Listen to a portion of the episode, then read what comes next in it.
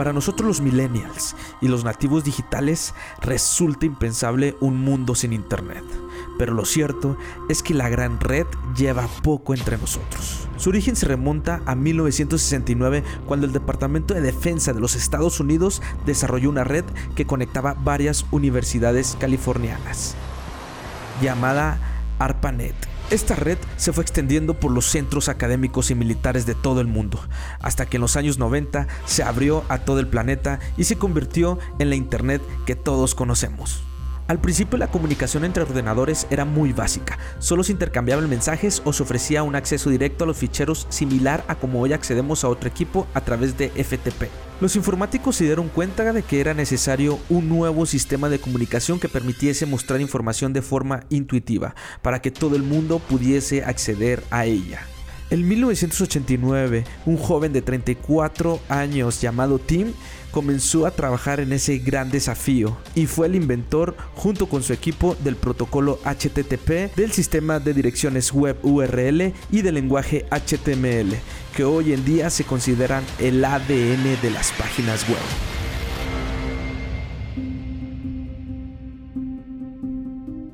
La primera web se creó el 6 de agosto de 1991, pero no se abrió a todo el mundo hasta el 23 de agosto de 1991. Pronto las empresas comenzaron a darse cuenta del potencial publicitario e informativo que tenían las páginas web. Más allá de las webs universitarias o académicas que fueron las pioneras, en 1993 comenzaron a aparecer las primeras webs comerciales. Con las páginas web también llegaron los buscadores. En ese momento estaba AltaVista y Yahoo, entre otros más. El buscador de Google apareció en 1997 y desde entonces se ha convertido en el más popular. Actualmente recibe mucho más de 3 mil millones de búsquedas todos los días. Se calcula que existen más de mil millones de páginas web activas.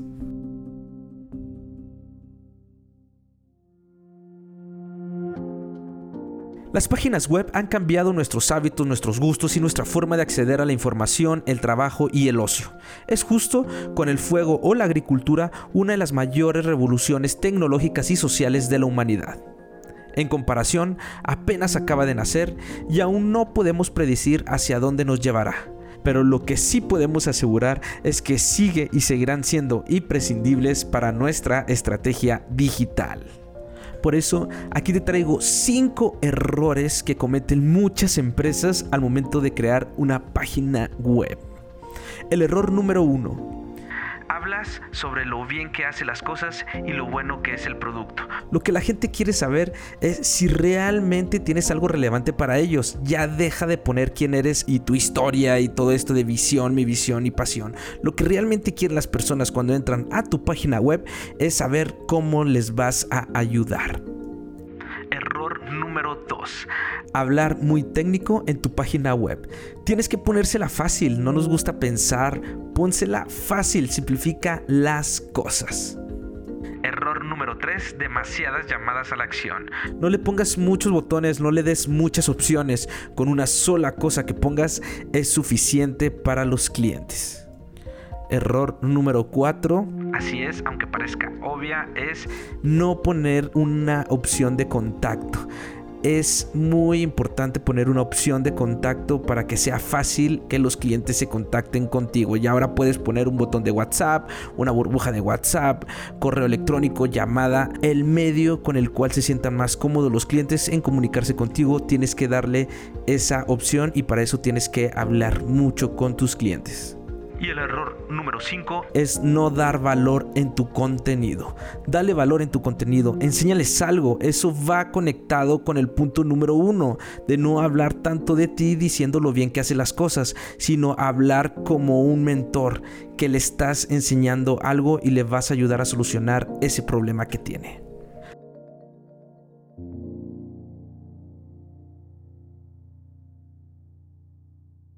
Las páginas web y la tecnología no han cambiado nuestra manera de relacionarnos.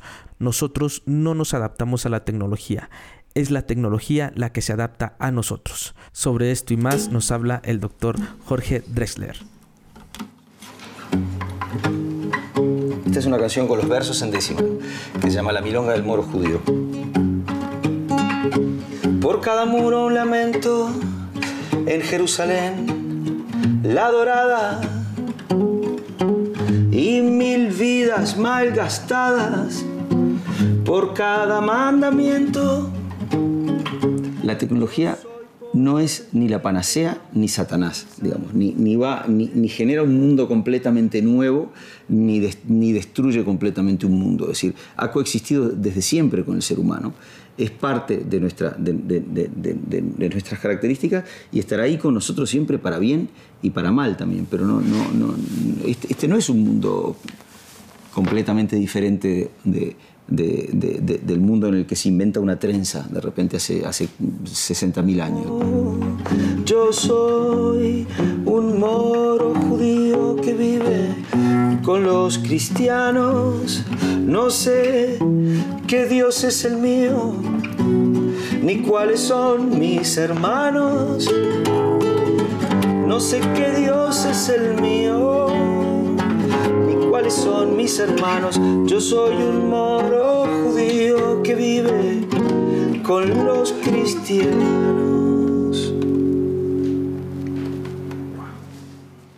Y platícame, ¿qué piensas de la industria digital, de todos estos cambios que ha sufrido la música? Y bueno, no, no solo la música, sino también otras industrias.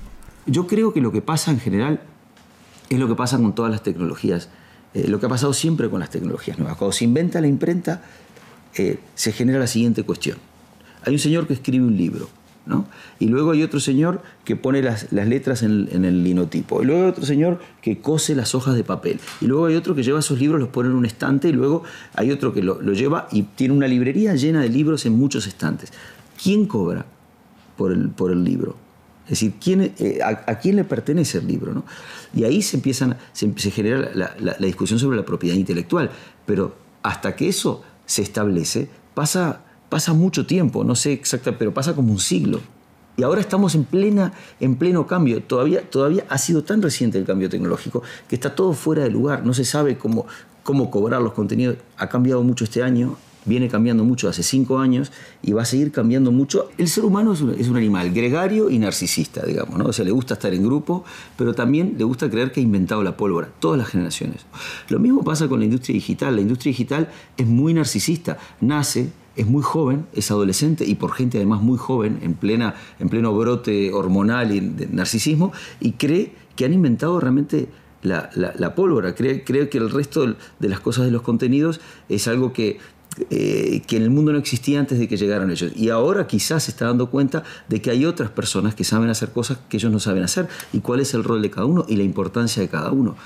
Entonces eh, ha empezado a relacionarse con, otra, con otro sector de la humanidad más narcisista si cabe todavía que somos los cantantes, los escritores, y, que se ha sentido muy en algún sector, yo nunca lo he sentido, pero un sector de la, de la, de, la industria creativa se ha sentido como muy vapuleada en estos años porque pasó de ser la niña bonita del siglo XX, los que escribían canciones, a de vuelta a tener que salir a la carretera para, para, para cobrar un sueldo, digamos, ¿no? porque no se venden los discos. Entonces, ahora está, está viendo como un diálogo. Como te digo, igual que pasó con la imprenta, hay un momento de caos en ese momento de caos hay mucha gente que se hace, que de repente se hace rico derivando dinero que no va al generador del contenido. Eso creo que se está revirtiendo y creo que de a poco el que hace las cosas las cobra también. Exacto. Y a ver, platícame de tu disco N, este disco que salió en formato de aplicación móvil. N es un proyecto de canciones combinatorias. Es un, es un, es un disco que en vez de venir en un sobre de papel eh, estar hecho en vinilo y estar cubierto con un plástico que uno lo mete adentro de un sobre papel y lo guarda como los vinilos, o en vez de venir en una caja de plástico y ser de plástico él también como un CD, o de ser una cinta enrollada así dentro de un cuadrado de plástico como un cassette, el disco, la estructura es esto, viene, en, un, teléfono móvil o en, una tableta, las canciones están hechas de manera tal que pueden ser modificadas por esas variables que aporta el teléfono, por esa manera, por esas cosas que trae el teléfono. No fue un experimento tecnológico lo que más me gustó, sino el hecho de que descubrí cosas del acto de escribir canciones que no sabía al tener que escribir otro tipo de canciones con, con versos como piezas de Lego que se pueden intercambiar, ¿no? Pensé mucho en los diseñadores de Lego, es decir, cómo, cómo es el diseño, cómo haces el diseño de una de las piezas proyectando hacia el futuro no una aplicación concreta, sino las infinitas aplicaciones que va a tener. ¿no? Tú puedes escribir una canción que solo se escuche en una red de Wi-Fi determinada en el mundo, de Wi-Fi, o, o que solo se escuche cuando, cuando otro teléfono en particular esté a una distancia de Bluetooth del teléfono y que el resto del tiempo la canción no funcione y que solo funcione cuando tú y tu persona amada tengan el teléfono en, el mismo espacio físico y cuando se separen la canción se desactiva. Es decir, la cantidad de metáforas sobre la relación humana que puedes hacer con, con, eh, interviniendo la canción, quitando elementos y agregándoselo de acuerdo a cosas que tú hagas con el teléfono, es, es infinito. Se llama N, el proyecto, y esta es la canción N1, es la primera de ellas, ¿no? ¿Qué quiere decir canciones combinatorias? Quiere decir que las canciones están sin terminar. Ustedes las reciben y el oyente puede ir generando la letra de la canción mientras la canción va corriendo. Ok, vamos arriba. ¿Estamos listos?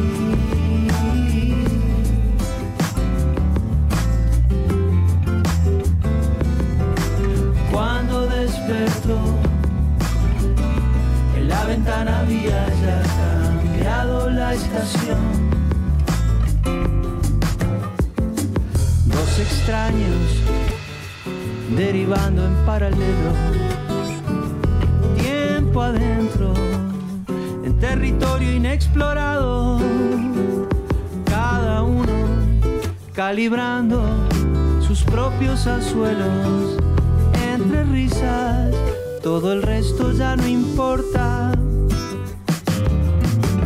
Cuando despertó, en la ventana había ya cambiado la estación.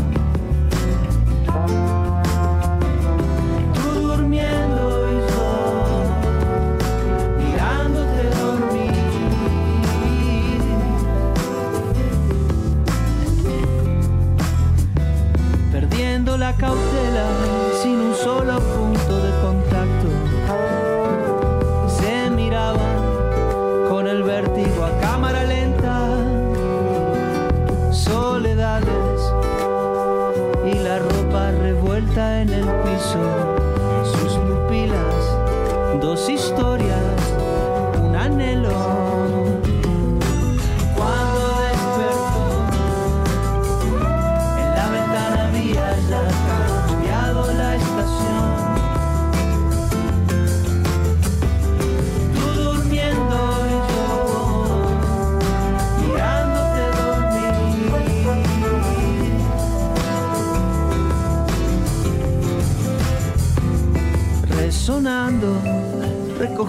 Las esquilas. Medianoche, como si eso fuera todo. Las tres cifras, como círculos de humo. La noche se iba abriendo y una gota que cambia de mano. En la nota decía, habitación 316. 316 En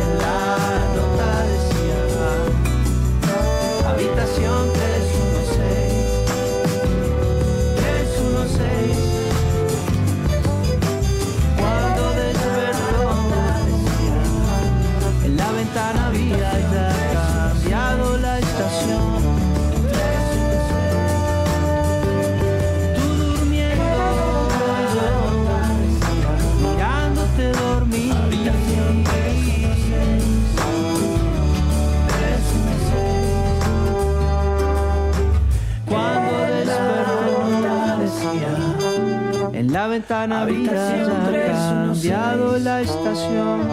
316. Y siquiera sé tu nombre. Habitación 316. 316. Ahí va.